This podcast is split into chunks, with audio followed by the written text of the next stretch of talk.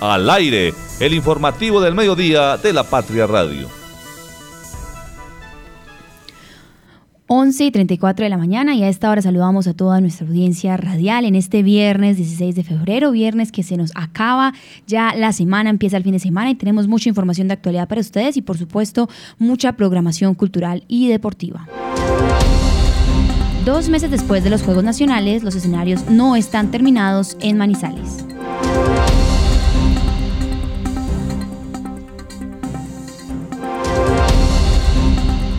Realizarán fumigación en dos barrios de Salamina por casos de dengue. Colombia e India firman acuerdo para desarrollo de tecnología de inteligencia artificial y gobierno digital. Y nuestro invitado especial de hoy será Oscar Villegas, director del programa de empresas de alto potencial de Manizales Más.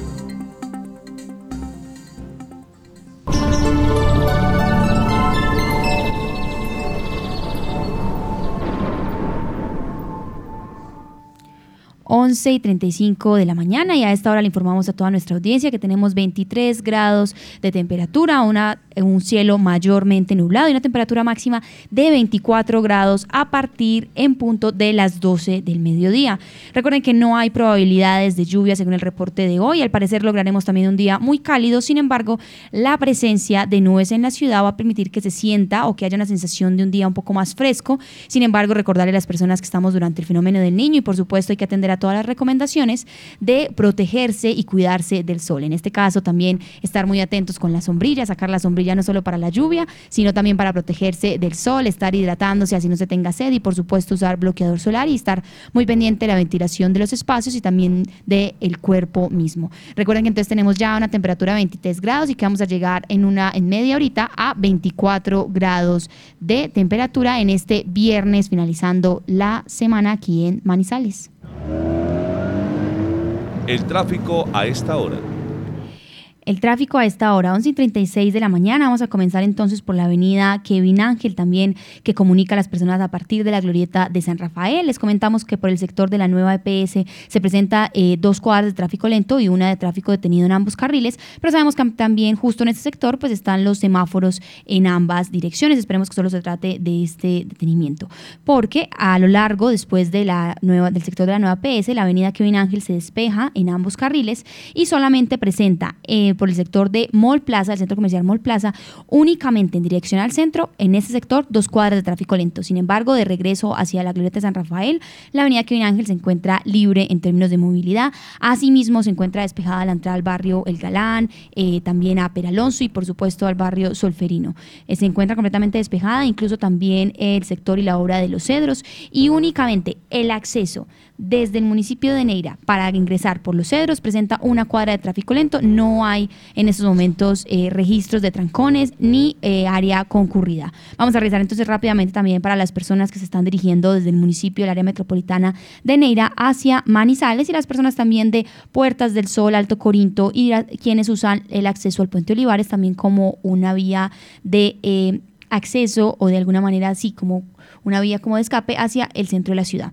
A esta hora, las personas que vienen desde el municipio de Neira, les comentamos que la vía se encuentra completamente despejada y que solamente hay una cuadra de tráfico lento en el acceso al puente Olivares. La salida de Puertas del Sol también se encuentra completamente despejada y recordemos que entonces solo hay una cuadra de tráfico lento para ingresar por los cedros. Más adelante, pasando por la Universidad Autónoma de Manizales, ya el tráfico se encuentra completamente libre para la llegada al centro de la ciudad. Sin embargo, vamos a revisar entonces también rápidamente la avenida Santander y es que comentamos a los oyentes que por el sector de la Camelia no se presentan trancones ni tráfico lento a esta hora, sin embargo, ya desde el sector de Cable Plaza en ambos carriles hay tráfico lento, incluso tráfico completamente detenido, hasta la Universidad Católica de Manizales, pasando por el Multicentro Estrella y llegando al Hospital Infantil. Sin embargo, los trancones se están presentando únicamente en el carril que se dirige de regreso al sector del cable. Sin embargo, las personas que se dirigen al centro, les comentamos que por la avenida Santander, entonces recordamos, desde Cable Plaza, pasando por la Universidad Católica, Multicentro Estrella hasta el Hospital Infantil,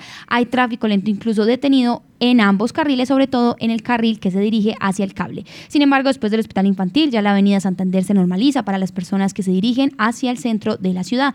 Asimismo, en la avenida paralela les comentamos que se encuentra libre de circulación desde el estadio Palo Grande y únicamente por el colegio El Rabasco se presenta una cuadra y una cuadra de tráfico lento y dos cuadras de tráfico detenido solamente para el regreso hacia el estadio. Sin embargo, eh, les comentamos a las personas que por Confa la 50, donde usualmente hasta ahora 11 y 39 se estaban presentando algunos trancones en dirección al centro, les comentamos que se encuentra completamente despejada la vía paralela, la avenida paralela, sin embargo, desde el Hospital Universitario de Caldas hasta una cuadra antes de Confa, pero en la dirección hacia el regreso del estadio sí se presenta tráfico lento.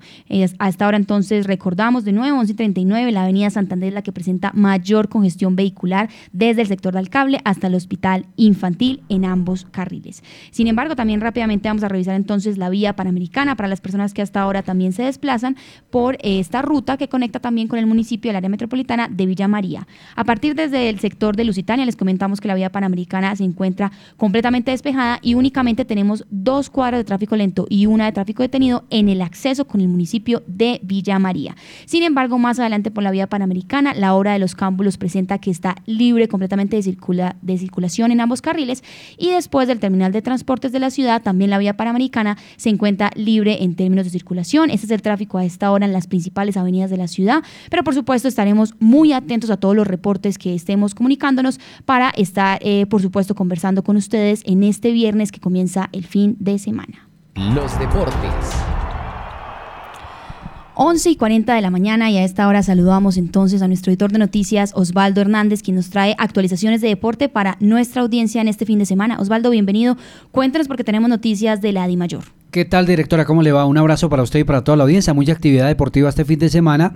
Y como usted bien lo decía, eh, comienza la Liga Femenina, un torneo que ha sufrido eh, muchas, ha tenido muchas dificultades por falta de patrocinadores, por falta de voluntad, falta de voluntad desde la misma Di Mayor para hacerse, para hacerse bien, para hacer un torneo digno para las deportistas, para las marcas, para todo el mundo. Pero bien, 15 equipos están eh, en esta liga que va a ser patrocinada por el Ministerio del Deporte. No sé si quiere que escuchemos primero al presidente de la Di Mayor, a Fernando Jaramillo, y después sacamos conclusiones de este campeonato que reiteramos arranca hoy con un partido, eh, con un partido, ya le voy a decir cuál es, y eh, termina el próximo domingo en su primera en su primera jornada. El primer partido hoy es Millonarios Independiente Medellín y como siempre, los últimos años va a brillar por su, ausencia el Once Caldas. Escuchemos a Fernando Jaramillo.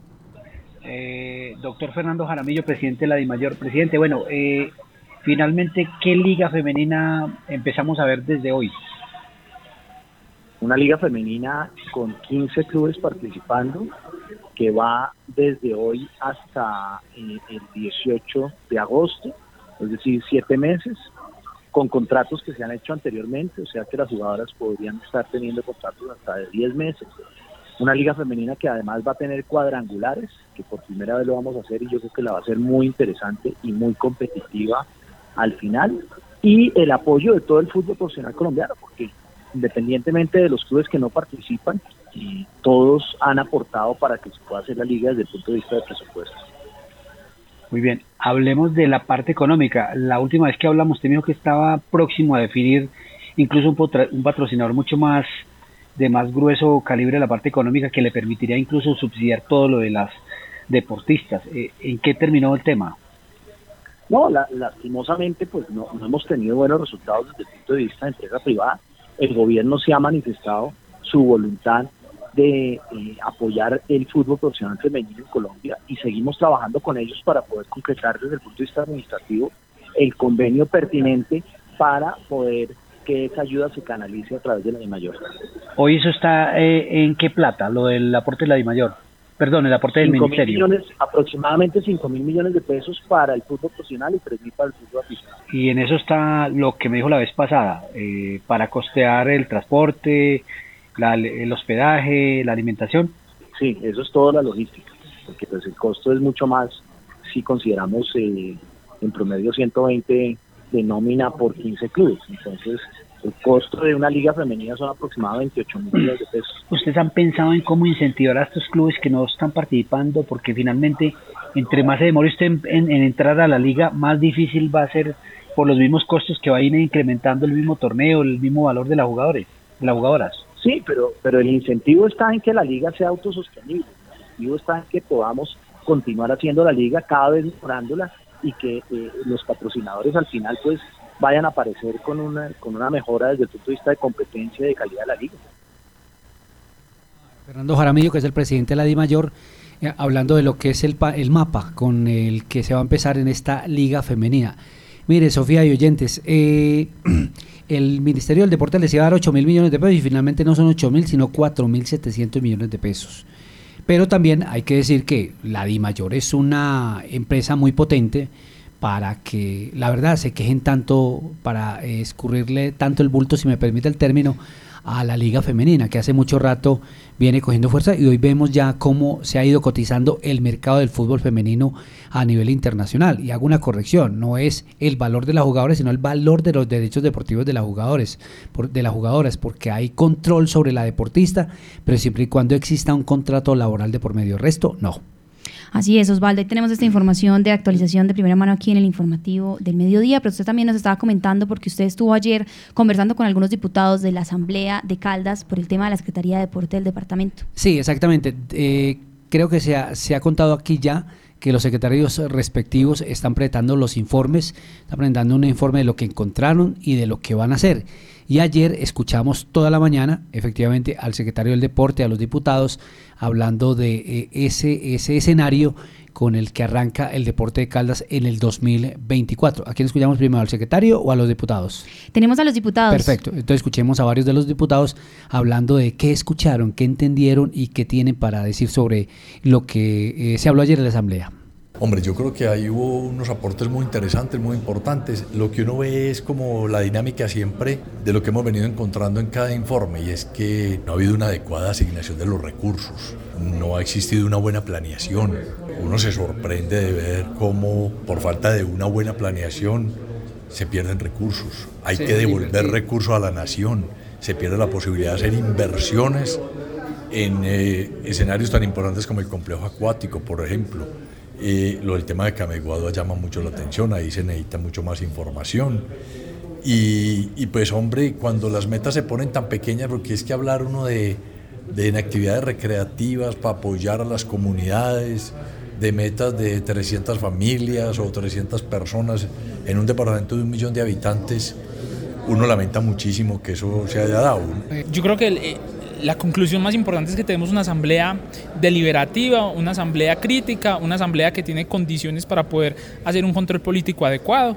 Nos encontramos temas que necesita el secretario de, departamental de deporte empezar a mejorar, empezar a realizar principios de planeación en la contratación supremamente importantes tendrán que ser visibles durante estos cuatro años de este gobierno, tratar de mejorar las condiciones de las ligas deportivas, de los deportistas de alto rendimiento y evitar que se nos vayan para otras ligas. Yo creo que son retos muy importantes. Esto es el tema de infraestructura deportiva. No podemos dejar que estos temas de planificación, de eficacia de la contratación pública queden a un lado y se dejen de realizar proyectos macro, como por ejemplo el complejo acuático del Bosque Popular, por temas políticos y burocráticos o ineficacia del Estado. Bueno, quedamos preocupados porque el recorte presupuestal que tiene la Secretaría del Deporte, yo soy un abanderado del deporte, soy una, soy una esperanza de vida que, que dejó el deporte, entonces vamos a trabajar muy juiciosos para que a esta Secretaría no la tengan como una cenicienta estos cuatro años, sino que sea una punta flecha, sí, que sea fortalecida y que sea la punta flecha del gobierno departamental, porque el deporte es transversal en turismo, en salud, en educación, en muchas cosas. Muy bien, el doctor Luis Roberto Rivas, Jorge Carmona e Islene Ramírez. E Ramírez, diputados que hablaron ayer en la asamblea y con quien tuvimos la posibilidad de conversar con ellos sobre esto que sucede. Mire, coincidencias, se habló los reclamos del complejo acuático del Bosque Popular, que esa pelea de alcaldía y gobernación y finalmente se frustró. Y además lo más grave, que eso ya se contó en el periódico, se devolvió el recurso eh, o el convenio que se había firmado con el Ministerio del Deporte. Se está tratando de recuperar el complejo acuático, que es un tema de la gobernación de Caldas que no se ha terminado, ya lo publicamos hoy en el periódico, contando que faltan detalles menores. El no pago de la eh, medallería total de los premios a los deportistas que fueron medallistas en los Juegos Deportivos Nacionales, que también se explicó allá, es un tema, es un descuido del secretario departamental eh, pasado y que se tuvo que tramitar recursos oficiales, eso de alguna manera pues requiere un tiempo. Y tercero, fue también lo de la ida de Estefanía Gómez. Pero allá el secretario del deporte, como lo dijo esta mañana en la voz que trajimos, pues él dice que no va a competir ni con el Valle, que no tiene la capacidad económica para competir con Valle de Antioquia, pero tampoco sabemos, ni siquiera la patria, porque Estefanía no le respondió a la patria, preguntándole qué le había negado Caldas y qué le había ofrecido Antioquia para uno tener de alguna manera un referente sobre esta situación y quizá más deportistas que se pueden ir a otras regiones del país. Así es, Osvaldo. Muchas gracias por esta información y nos vamos entonces también con actualizaciones en nuestro clic en lapatria.com. Clic en lapatria.com. 11 y 49. Saludamos entonces a nuestra editora web, Margaret Sánchez. Margaret, cuéntenos porque tenemos varias actualizaciones para nuestra audiencia. Sofía, buenos días para ti, para todos los oyentes, para los compañeros. Así es, tenemos varias informaciones eh, de carácter local y nacional. Pues quisiera comenzar pues informando sobre un corte de agua que está afectando tres barrios eh, por el sector o el barrio de Fátima, ya que en la carrera 32C con calle 65, cerca al santuario de Fátima, eh, se presenta un daño en una tubería de 6 pulgadas. Aguas de Manizales desde muy temprano pues se encuentra allí en el sitio. Eh, donde se estaba generando una filtración de agua, detectaron el daño y pues en este momento están realizando la reparación. Los barrios eh, que están afectados eh, con el corte de agua son Fátima, Kennedy y San Fernando. Fernando, ay, San Fernando. Entonces ahí está esta información. Estaremos pues informando sobre más actualizaciones cuando se repare pues este daño y se también reactive el servicio de agua. Asimismo, Margaret, estaremos entonces muy atentos, sobre todo con el servicio del agua de las personas, que sabemos que es absolutamente necesario para todas eh, las rutinas que allí se llevan. Cuéntenos porque tenemos otra actualización también importante en el departamento. Así es, pues eh, tenemos información, eh, una actualización sobre lo que se está viviendo en Salamina, en este municipio del norte de Caldas, pues como se ha hablado en el informativo de la Patria Radio, pues se detectaron y confirmaron ocho casos de dengue en los barrios Palenque y De este municipio y pues la alcaldía y la Dirección Territorial de Salud de Caldas pues activaron todas las alarmas y todos los procesos para, para enfrentar pues esta situación que no es usual en este municipio, sobre todo pues en la cabecera municipal. Eh, eh, van a hacer eh, una fumigación los días 20, 23 y 27 de febrero, es decir, pues la próxima semana, para pues mitigar em, el Aedes aegypti, que es el vector de la enfermedad del dengue. Entonces van a hacer esta fumigación y pues la Dirección Territorial de Caldas entrega algunas recomendaciones a la hora pues de eh, este procedimiento. Así es, tenemos a Natalia Castaño, pues la directora de la Territorial de Salud de Caldas, nos contextualiza sobre este hecho, pues porque sabemos que apenas empieza la próxima semana la fumigación y da las recomendaciones a las personas para evitar, eh, digamos, la propagación de este mosquito. El dengue es una enfermedad transmitida por vectores, por Aedes aegypti, que normalmente en este tipo de municipios no se da esa notificación. Por ello, entonces se considera un brote. Tenemos, como tú lo dices, ocho casos reportados hasta el momento. Estos ocho casos están sin complicaciones, pero debemos entonces instar a la comunidad para que juntos trabajemos y esa es la tarea que estamos desarrollando el día de hoy con la dirección territorial y la comunidad. Eh, personas líderes de la comunidad, está eh, policía, defensa, está eh, hospital, Secretaría de Salud acá en el municipio de Salamina, con la finalidad de poder dar capacitación, socialización sobre un diagnóstico, tratamiento e intervención oportuna para erradicar el mosquito de este municipio y de esta manera solicitar a la comunidad que sea el apoyo principal hay medidas generales que debemos tener en cuenta y que lo he dicho a lo largo de la declaratoria de emergencia que se dio en el mes de enero y es que debemos entonces usar repelente todos los días y hacer una nueva aplicación eh, varias veces al día en lo posible y lo que nos debe usar manga larga, pantalón largo, uso de mosquiteros si así se requiere y también lo más importante es poder disminuir el criadero del mosquito que se da en las aguas estancadas.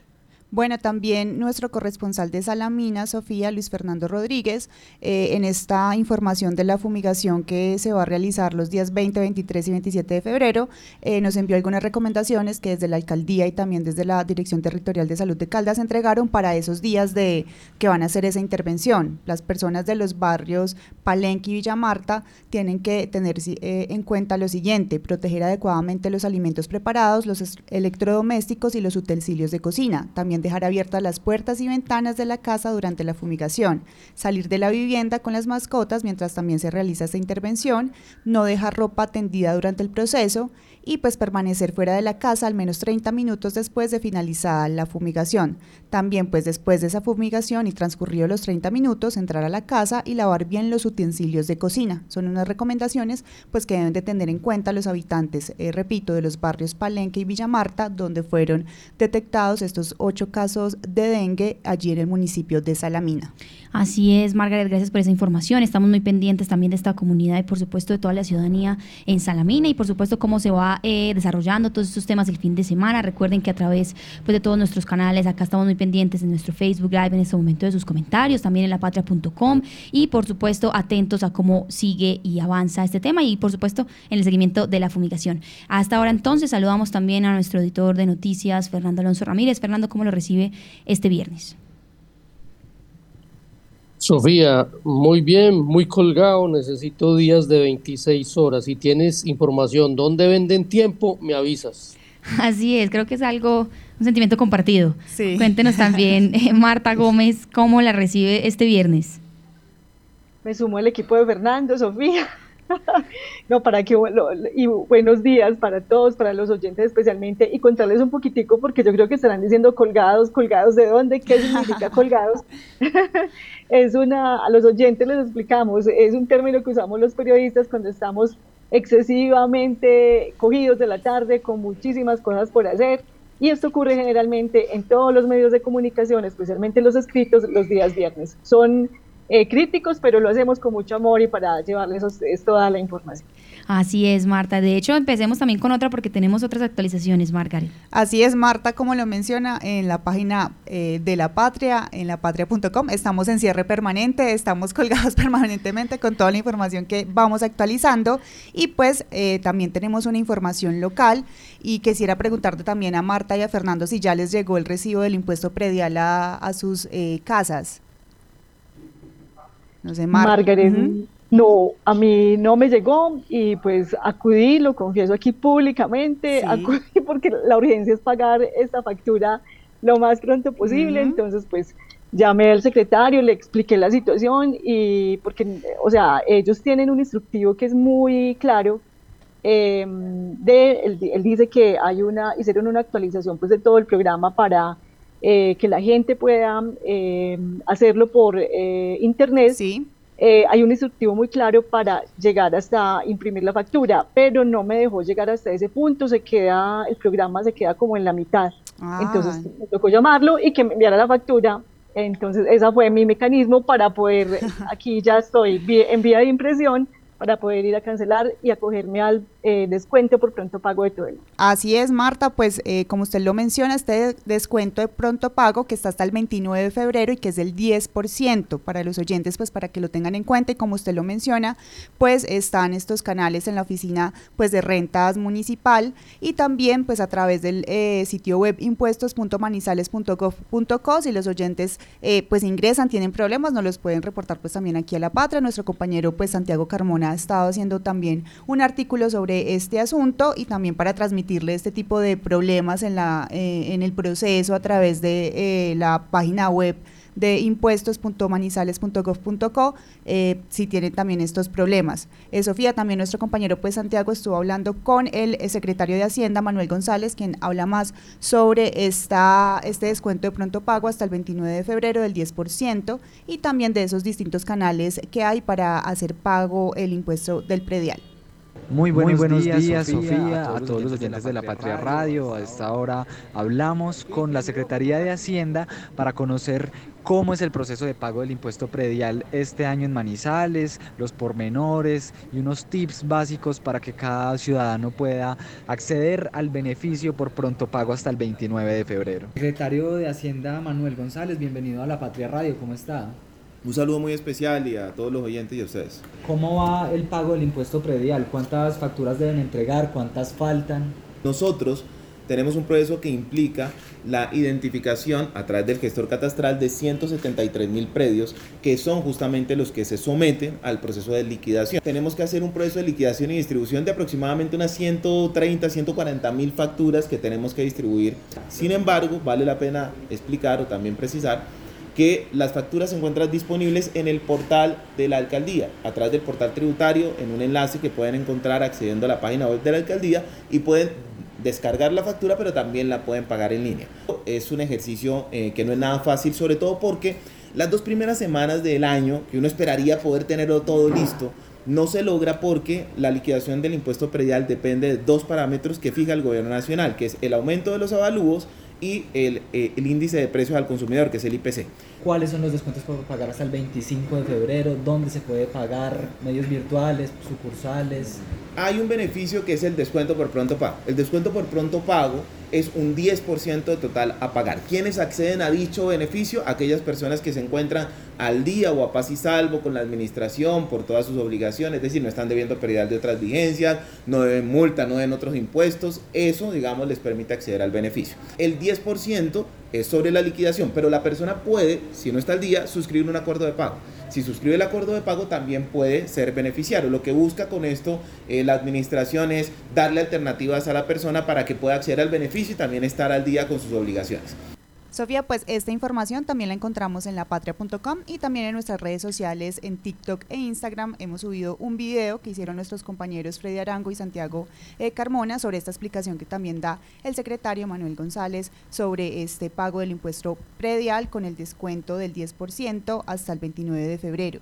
Y también pues en otras noticias en lapatria.com tenemos una de relevancia nacional y es que Colombia e India firmaron un acuerdo para el desarrollo de tecnología de inteligencia artificial y gobierno digital. Esto pues estuvo a cargo del ministro de las TIC, eh, Mauricio Liscano, quien firmó este memorando de entendimiento con India y pues el representante de, de allí de este país, el ministro de Estado de Electrónica y Tecnologías de la Información de India, Ravek Sekar, eh, quienes pues llegaron a este acuerdo que beneficiará pues al país. Recordemos que la semana pasada también se firmó un memorando de entendimiento con Emiratos Árabes Unidos para promover el desarrollo de inteligencia artificial y también la educación digital en Colombia. Escuchemos al ministro Mauricio Liscano, quien explica más sobre este memorando de entendimiento. Muy contento porque acabamos de firmar un acuerdo con el gobierno de la India, con el ministro de Tecnología Chandrasek. Este acuerdo que nos va a permitir desarrollar unos equipos de trabajo, va a lograr algo muy importante. Y es que nosotros queremos convertirnos en productores de tecnología, hoy solo somos consumidores de tecnología. Y para lograr este objetivo necesitamos aliados. Y qué mejor aliado que la India que es líder mundial en tecnología y que además tiene muchos de los problemas que tenemos nosotros los colombianos. Esta hoja de ruta que firmamos hoy, que se desarrollará con un grupo de trabajo y que tendrá tres objetivos. Tener tecnología en gobierno digital para acercarnos más al ciudadano, que nos ayudará a construir nuestro centro de inteligencia artificial, pero sobre todo que nos ayudará con educación digital. Ellos tienen en la India unas universidades, se llaman IIT, que son universidades que transformaron a la India desde la tecnología y este acuerdo incluye que podamos trabajar con ellos e incluso llevar programas a Colombia. Entonces ahí tenemos esta información desde el Ministerio de las TIC, de este nuevo eh, memorando de entendimiento y pues también haremos seguimiento de esta información, Sofía, en lapatria.com. Así es, Margaret, muchas gracias. Cuéntenos si tenemos también sondeo para nuestra audiencia. Así es, la pregunta para este viernes en lapatria.com es, ¿cree que las peticiones a la Corte Suprema de Justicia de elegir fiscal eh, general el próximo jueves lograrán? Las opciones son que se aplace de nuevo la elección, que se devuelva la terna o que se elija ese día. Marta, ¿cuál es su voto en esta pregunta del sondeo en lapatria.com? Margaret, pues respetando la división de poderes, yo creo que es eh, resorte de la Corte definir en qué momento lo debe hacer, si todavía considera que sigue la, falta de claridad y todavía eh, deben dar un algunos magistrados el voto en blanco, pues deben hacerlo, hay que respetarlo, hay que acatarlo. Ellos son la autoridad judicial en ese tema. Si consideran que definitivamente hay que aplazar el tema, pues habrá que aplazarlo. Pero aquí no podemos seguir imponiéndole a la Corte, pues que eh, debe ser en una fecha específica esta elección. Fernando, ¿cuál es, su voto ahí en el sondeo de lapatria.com? Margaret, imagínate que nos faltó una, una posibilidad que ah. escuché esta mañana. Bueno. Que voten en blanco. Mm, es cierto. Como protesta por las presiones. la están trabajando. Pero bueno, eso es, eso es especulación. Yo sí creo que lo que va a provocar todo esto es simplemente que eh, aplacen la elección pues Fernando, usted hace parte de la mayoría de las personas que han participado a esta hora en el sondeo de la patria.com. Eh, la pregunta, la recuerdo, es, ¿cree que las peticiones a la Corte Suprema de Justicia de elegir fiscal general el próximo jueves lograrán que se aplace de nuevo la elección? Por esta opción, Sofía, eh, va el 42,65%, por la opción de que se devuelva la terna el 37,1% y que se elija ese día el 20,25%. La invitación es a que nuestros oyentes y las personas que están conectadas en el Facebook Live ingresen a lapatria.com, participen en el sondeo y también se actualicen con toda la información que aquí mencionamos en el informativo del mediodía.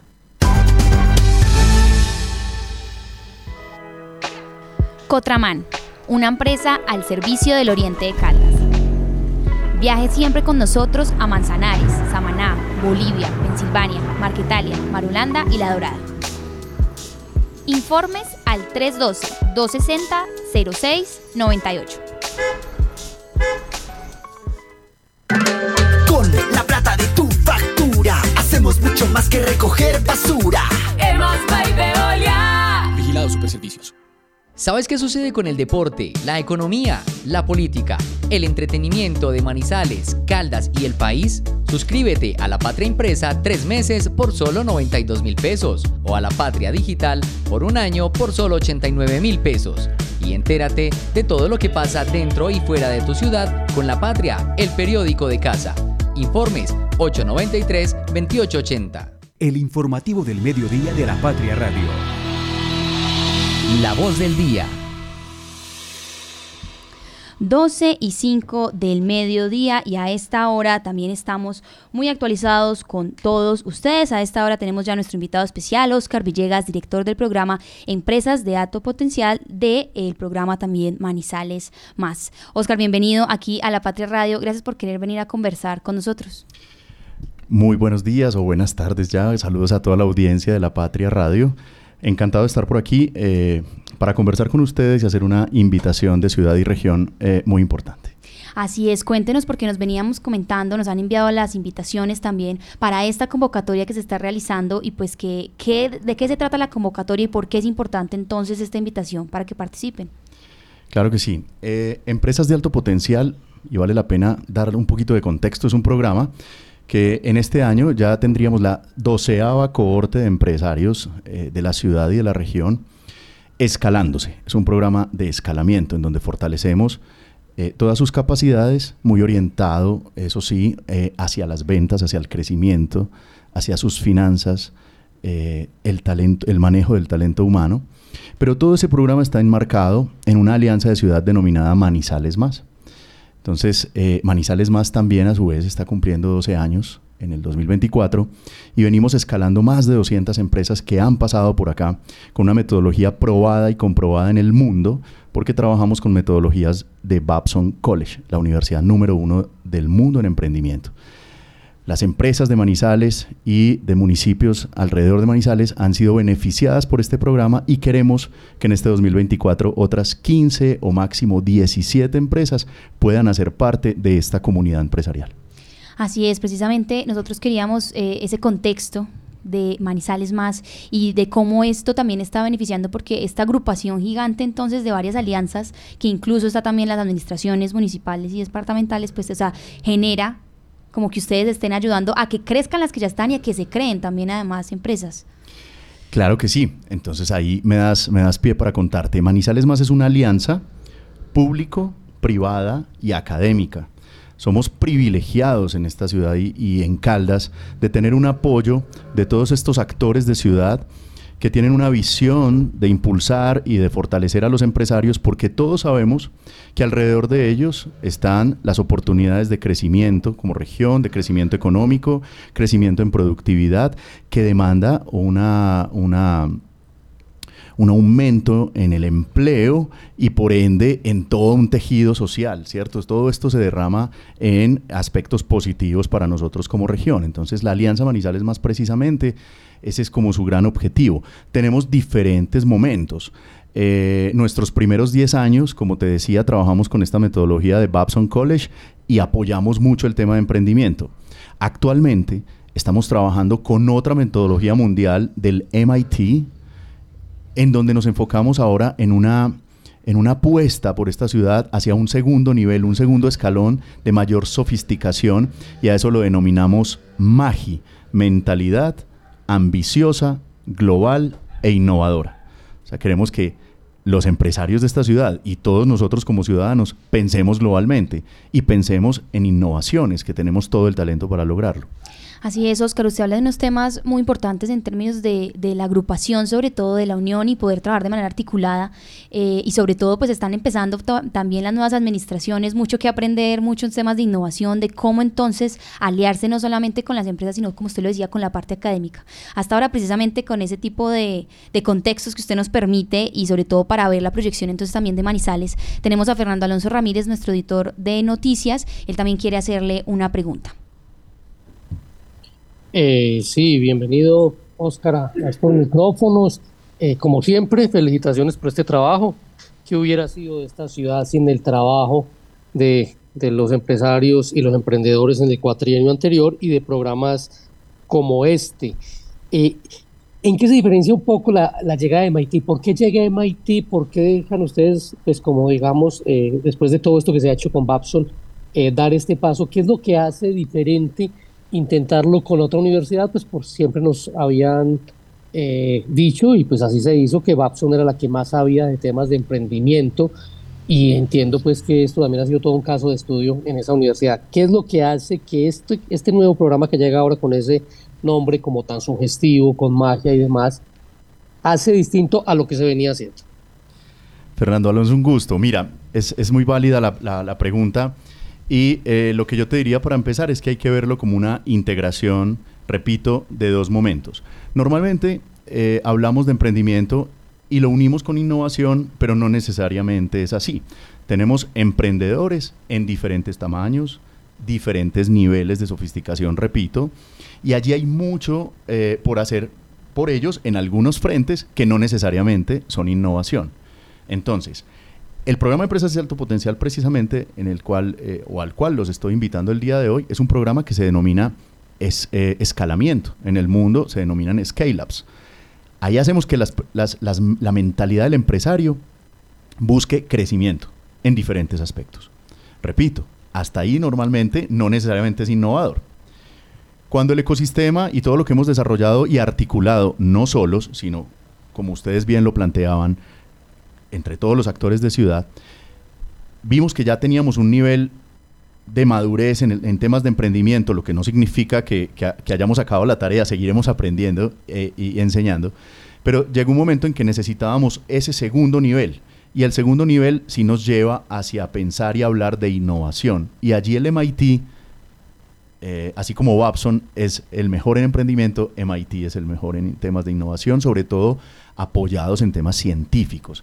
O sea, aquí no queremos hablar de innovación desde la tendencia y el trending de moda, sino la innovación apoyada por un ecosistema, unas universidades, unos laboratorios, unos centros de investigación, ¿cierto? Que integran y soportan ideas y fortalezas de unos empresarios que quieren ir hacia allá. Entonces, Creo que por eso es muy, muy valiosa la pregunta, porque lo que eh, interpreta eh, nuestro objetivo, que es integrar estos dos mundos del emprendimiento y la innovación para ser una región que piense en el mundo, además, innovaciones que solucionen problemáticas mundiales para poder ser escalables. Así es, Oscar. Hasta ahora también lo escucha nuestra editora de opinión, Marta Gómez. Marta, también estamos aquí entonces con este proyecto también de empresas de alto potencial.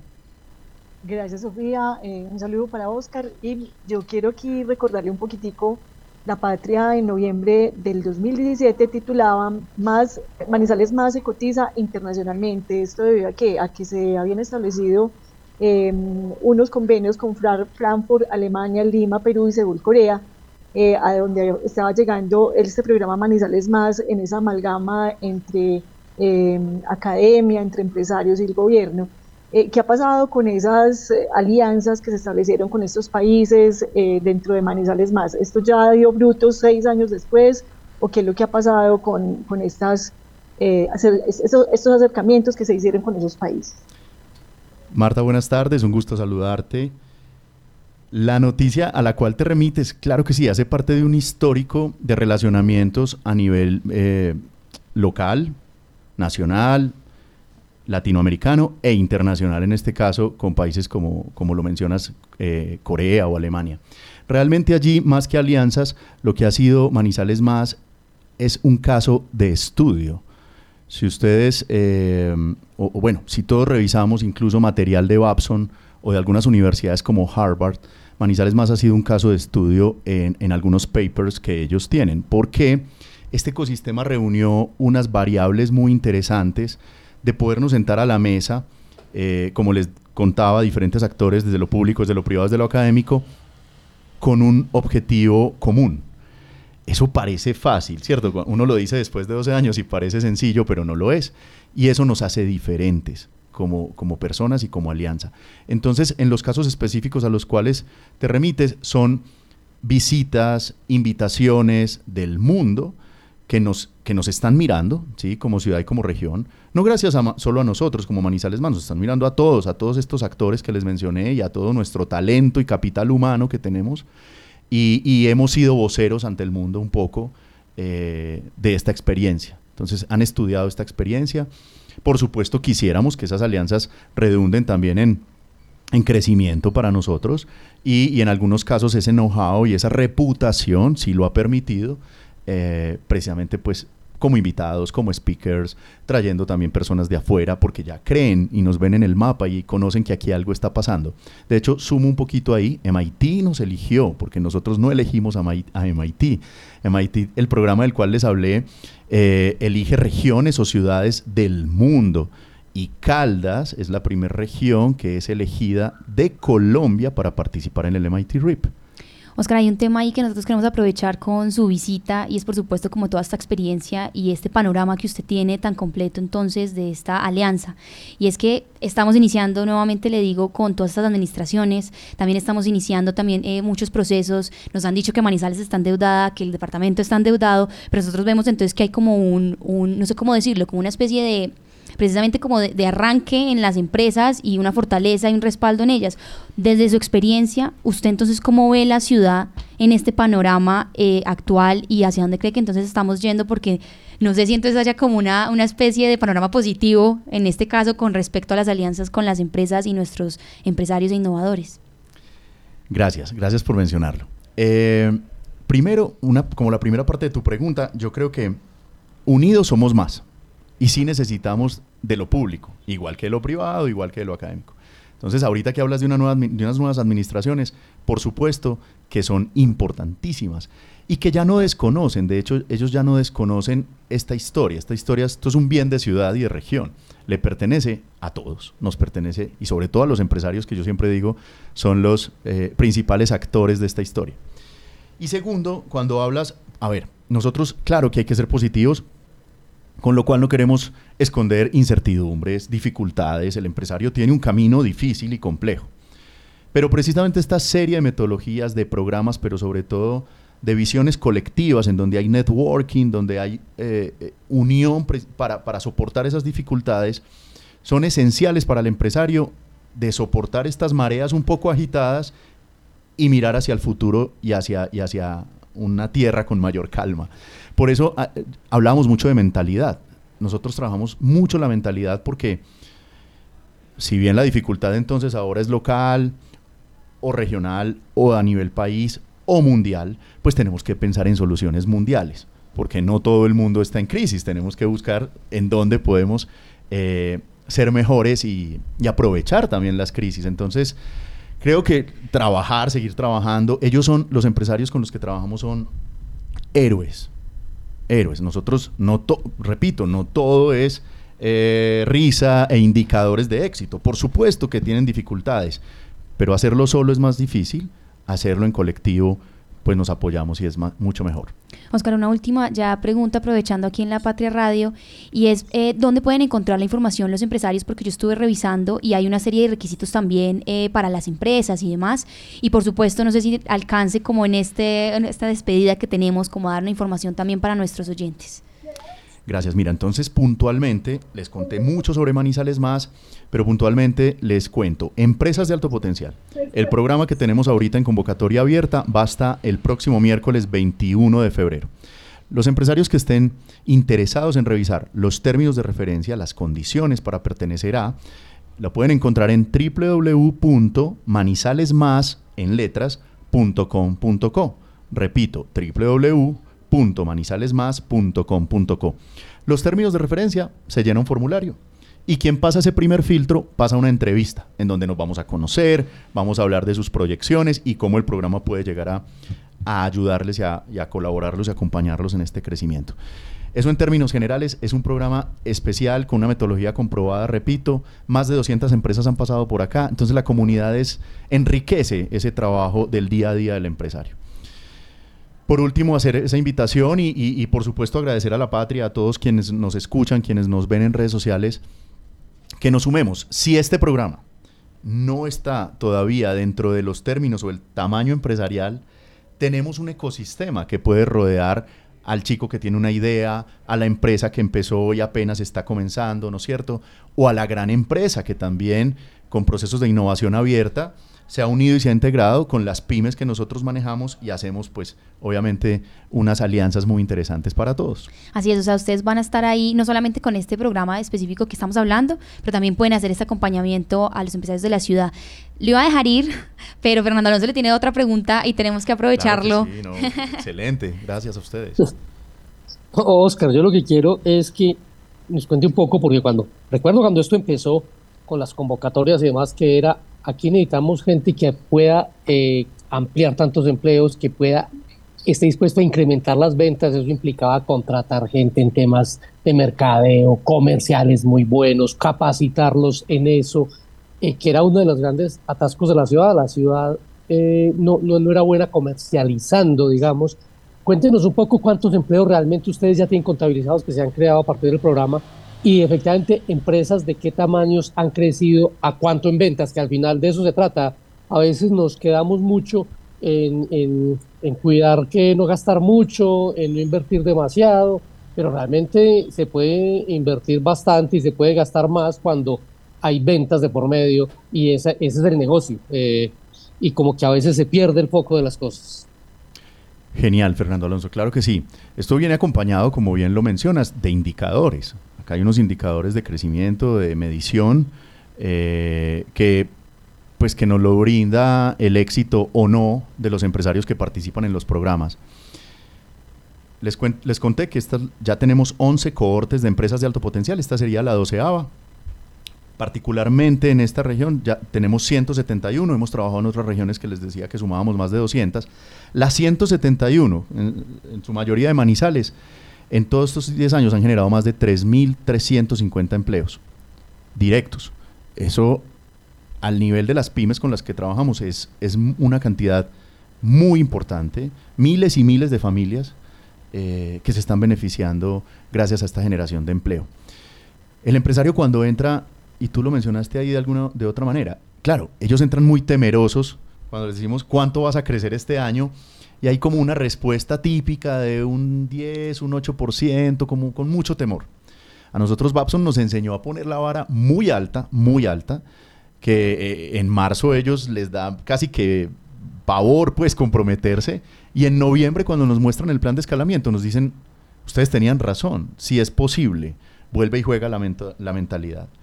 También medimos inversiones y tenemos más de 415 mil millones de inversiones que estas pymes han derramado en la ciudad, que han invertido en capacidades instaladas, que han invertido en ese mismo empleo, capacitación de ese talento humano, que han invertido en nuevos negocios o nuevas alianzas, porque han salido spin-offs o startups, o sea, ideas más pequeñas y empresas con otras visiones a partir de esas alianzas. Así que se ven los resultados, ellos demuestran unos resultados interesantes. Eh, siempre habrá mucho más por hacer. Seguramente nosotros no vemos esto como un camino cumplido, ni mucho menos, al contrario. Esto es un camino que continúa porque los retos, como tú bien lo mencionabas, son diferentes actualmente. Y voy a terminar ahí esa, respuesta para Fernando ligándolo a lo que hablábamos de Magi en términos de innovación.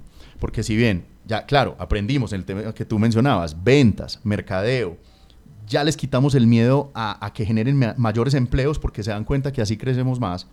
Pero definitivamente, vuelvo a lo mismo, esto nos jalona a pensar en innovación, apalancados por la ciencia, apalancados por nuestro talento y nuestra academia, para poder llegar a otros mercados que quizás no todos hemos explorado desde nuestra región. Entonces, hay mucho por hacer, pero gracias a todo esta, este colectivo, a todos estos actores y todos como ciudad pensando en ese bien común. A mí un chileno una vez nos visitó y nos dijo, ustedes lo que tienen es un bien común eso no le pertenece a nadie. Le dije, lo leíste muy bien. O sea, todo lo que te expliqué, esa es la mejor conclusión que me pudiste haber dado. Muchas gracias, Oscar, por querer acompañarnos. Por supuesto, esto la estaremos, ojalá, ampliando y todas las actualizaciones. Muy bienvenido siempre. Micrófono abierto aquí en La Patria Radio y en nuestro impreso. Y a esta hora, entonces, 12 y 24, nos vamos justamente con nuestra sección de Hablemos de Libros. Hablemos de Libros.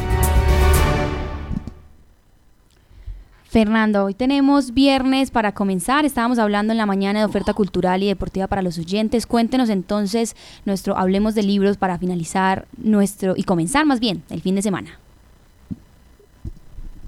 Eh, sí, Sofi, eh, mientras escribo, ¿lo has leído? mientras escribo.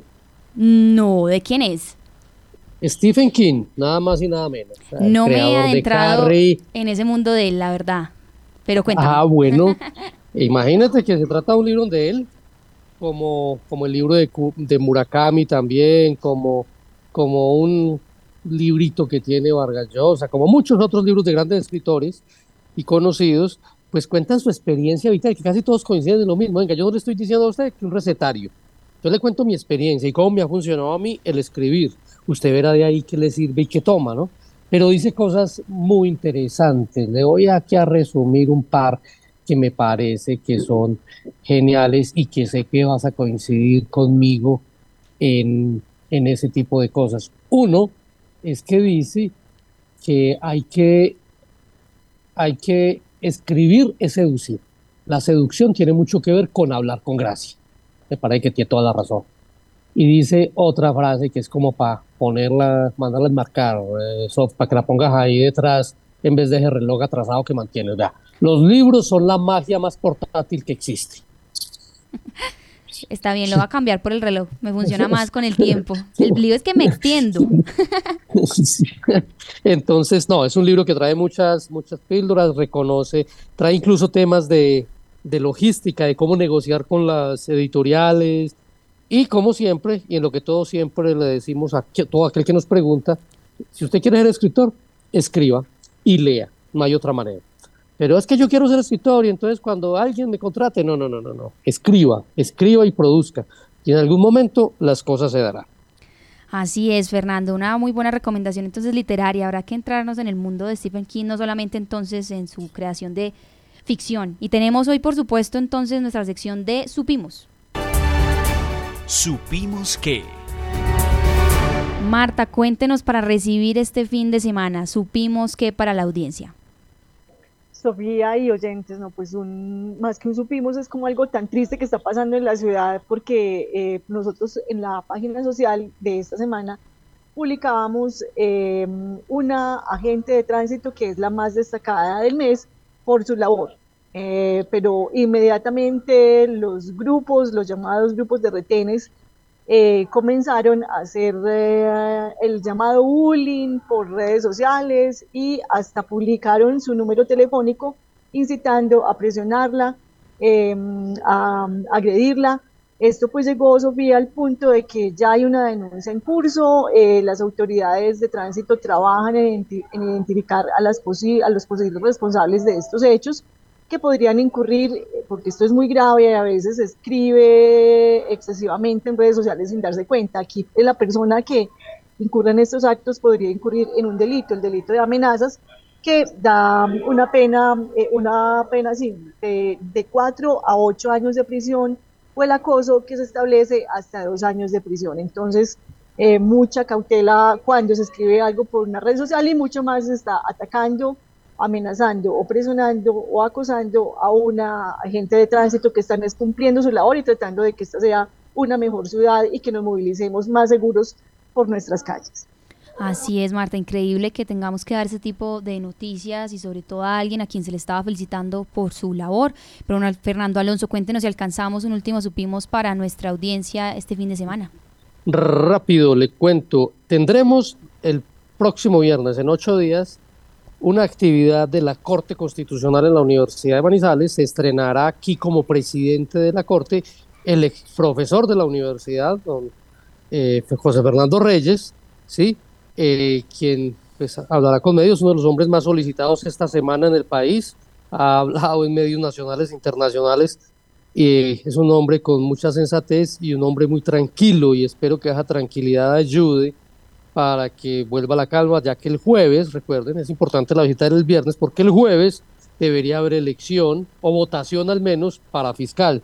Ahí sabremos qué sucederá entonces su reacción el viernes será importante. Ojalá todo se haga en tranquilidad, independiente de la decisión que tome la Corte Suprema. Pero tendremos a José Fernando Reyes estrenándose aquí el viernes como presidente de la Corte Constitucional, un caldense para mostrar Así es, esta noticia estuvo también alegrando a muchos de sus estudiantes y por supuesto la próxima semana intentaremos entonces, si va a estar presencialmente, pues que venga y nos hable un poquito, si alcanza aquí en La Patria Radio. A todas las personas que estuvieron conectadas con ustedes, muchas gracias por conectarse. Recuerden que esta información la pueden ampliar en lapatria.com y nos vemos muy puntuales el lunes con mucha información. Igual de antemano, recuerden que durante todo este fin de semana tendremos actualizaciones en lapatria.com, en nuestro impreso por 1.700 pesos y bueno, que sea un feliz fin de semana para toda nuestra audiencia.